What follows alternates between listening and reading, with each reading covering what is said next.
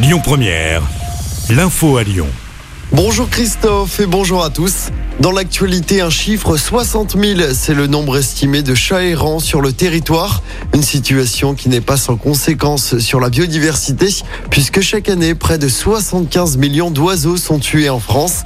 La métropole de Lyon annonce un soutien financier pour aider les communes à réguler ces populations de félins, régulation qui passe par la stérilisation un dispositif qui s'avère parfois très coûteux. C'est en tout cas l'avis de Pascal David, maire de Quincieux au nord de Lyon. On l'écoute. Ça commence à devenir difficile pour les communes aujourd'hui et on a de moins en moins de moyens. Et puis surtout, euh, comme je l'ai dit, ça nous prend du temps aussi parce que des captures de chasse, c'est pas forcément au bon moment.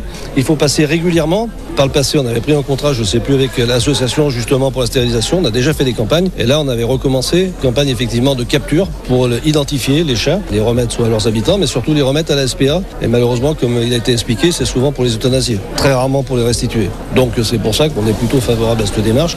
Une aide de la métropole de Lyon qui prendra en charge jusqu'à 100% des frais liés aux stérilisations. Le dispositif sera présenté aux élus de la métropole. Ce sera le 27 février prochain.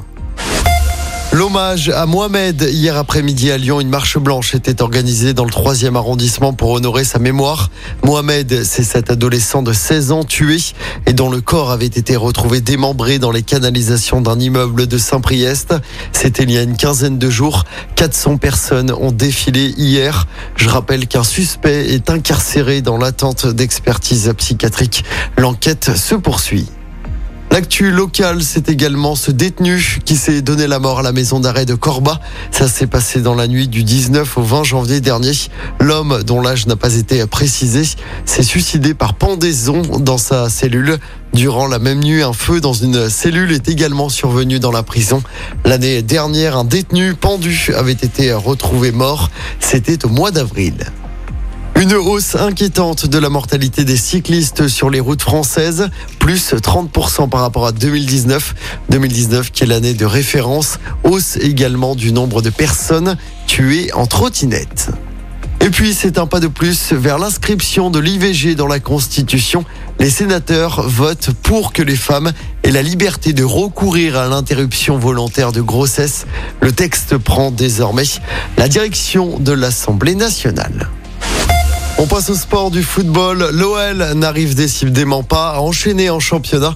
Après sa victoire à Ajaccio dimanche, nouvelle contre-performance hier soir pour les Gones. Les Lyonnais ont fait match nul 0 partout contre Brest au Groupama Stadium. L'OL a pourtant dominé tout le match. 27 tirs, 75% de possession. Avec ce match nul, l'OL est dixième du classement.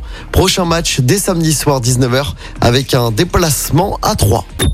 Écoutez votre radio Lyon Première en direct sur l'application Lyon Première, lyonpremière.fr et bien sûr à Lyon sur 90.2 FM et en DAB+. Lyon Première